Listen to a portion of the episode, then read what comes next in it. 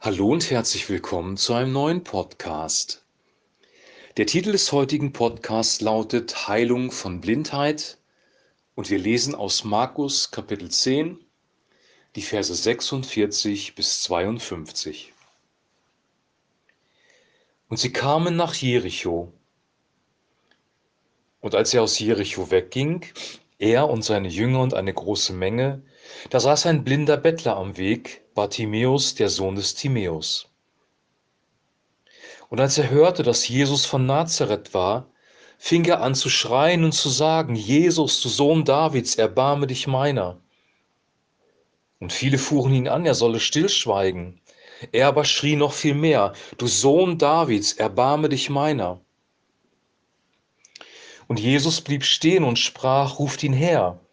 Und sie riefen den Blinden und sprachen zu ihm, sei getrost, steh auf, er ruft dich. Da warf er seinen Mantel von sich, sprang auf und kam zu Jesus.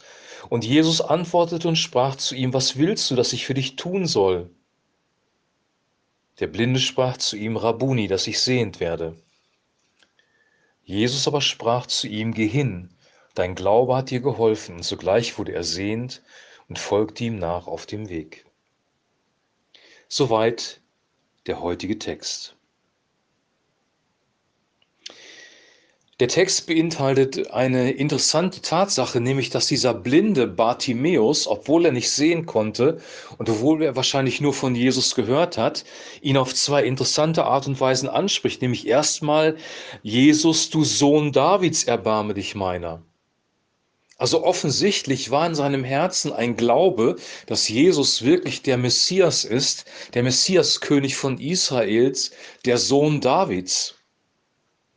Das ist schon mal erstaunlich. Und dann spricht er mit Rabuni an am Ende. Und das ist eine ehrerbietende Ansprache für einen religiösen Lehrer. Also dieser Mann hatte eine hohe Wertschätzung für Christus. Warum das so ist, das steht hier nicht, aber auf jeden Fall hat er ihn aus irgendwelchen Gründen doch gekannt, von seinem inneren Wesen her. Und dann kommt Jesus da tatsächlich vorbei und er erkennt seine Chance. Er weiß wahrscheinlich auch, dass Jesus Menschen gehört hat. Und er sagt, Jesus, erbarme dich meiner. Dann bringen sie ihn zu Jesus und dann passiert was Interessantes. Es war ja offensichtlich, dass das ein blinder Bettler war. Der hatte keine Hilfen. Man hat, er hat sich vorgetastet, man hat gesehen, er war blind. Das war offensichtlich und trotzdem fragt Jesus ihn, was willst du, dass ich dir tue? Was willst du, dass ich für dich tun soll? Was für eine Frage. Jesus hat doch gesehen, dass es ein Blinder war. Warum fragt er ihn, ähm, was er denn möchte überhaupt? Jetzt könnte man spekulieren und ich möchte zwei Gründe ins Feld führen. Nämlich einen, ein Grund ist, dass wenn du sehr, sehr lange Zeit in schwierigen Umständen bist, fehlt dir manchmal der Glaube, da rauszukommen. Und dann stellt Gott die Frage, willst du da wirklich raus? Vielleicht war er blind von Geburt an, das steht hier nicht, aber vielleicht war er das und hatte noch nie das Tageslicht gesehen. Und Jesus fragt ihn, was willst du? Und er musste sich darüber Gedanken machen, was er wirklich will. Und die andere Seite ist, dass wir unsere Bitten auch klar vor Gott formulieren sollen. Wir sollen ihm das sagen, was wir brauchen. Nicht fromm rumreden, sondern wirklich es auf den Punkt bringen. Plappert nicht wie die Heiden, denn sie denken, sie werden um ihrer vielen Worte willen erhört oder um ihrer Formeln willen, sondern sagt Gott, was ihr braucht. Das Vaterunser ist ein einfaches Gebet. Unser tägliches Brot gib uns heute. Vergib uns unsere Schuld. Erlöse uns von dem Bösen. Das sind so die wesentlichen Dinge im Glauben. Jesus spricht zu diesem Mann. Was willst du, dass ich für dich tun soll? Der Blinde sprach Rabuni, dass ich sehend werde. Er bringt es dann wirklich auf den Punkt. Ich möchte sehend werden. Keine religiöse Schwafelei, sondern einfach auf den Punkt, ich möchte sehend werden. Du kannst Gott sagen, was du möchtest. Du brauchst es nicht erklären. Du musst es nicht begründen, warum du diese Bitte äußerst, sondern du kannst ihm einfach sagen, was du brauchst, weil er ist ein guter Vater. Vater unser im Himmel. Jesus hat uns geboten, Gott als Vater anzusprechen. Und ein Vater ist jemand, der sich um seine Kinder kümmert, der ein Herz für seine Kinder hat. Oder so sollte es zumindest sein, dass das nicht immer so ist, liegt an der gefallenen Schöpfung bei den Menschen, aber Gott ist ein perfekter Vater.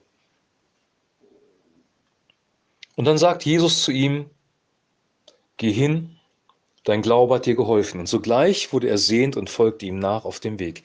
Geh hin, dein Glaube hat dir geholfen. Also auch Jesus macht nicht viele Worte, auch Jesus benutzt keine Formeln, auch Jesus plappert nicht wie die Heiden. Er sagt einfach, geh hin. Er legt ihm nicht mal die Hände auf, er bittet nicht mal Gott, dass er die Blindheit wegnimmt. Er sagt, geh hin, dein Glaube hat dir geholfen. Nicht mehr und nicht weniger. Und sogleich wurde er sehend und folgte ihm nach auf dem Weg. Was für eine Macht hat der Sohn Gottes, dass er auf diese Art und Weise einen Blinden heilen kann? Was für eine Macht hat Christus?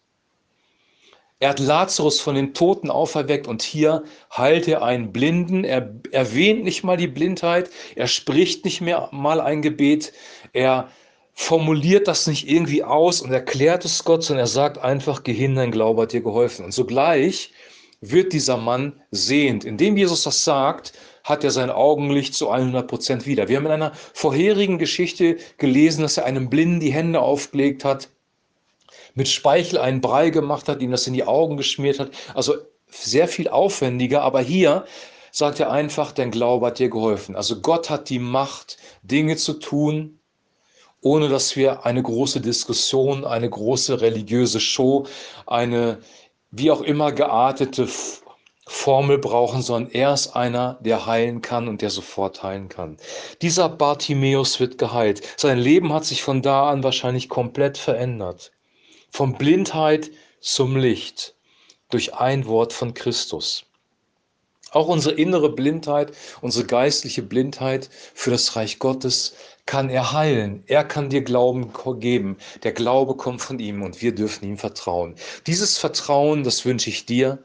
Das wünsche ich auch mir, dass ich das mehr habe, dass wir mehr ihm vertrauen können, dass wir, dass unser Gebetsleben einfacher, aber effektiver wird. Und dass wir wirklich die Gegenwart Gottes erleben. Ich wünsche dir jetzt einen super gesegneten Tag. Genieß den sonnigen Tag heute. Hab eine gute Zeit. Wir hören uns morgen wieder mit einem neuen Podcast. Und bis dahin wünsche ich dir ein herzliches Shalom.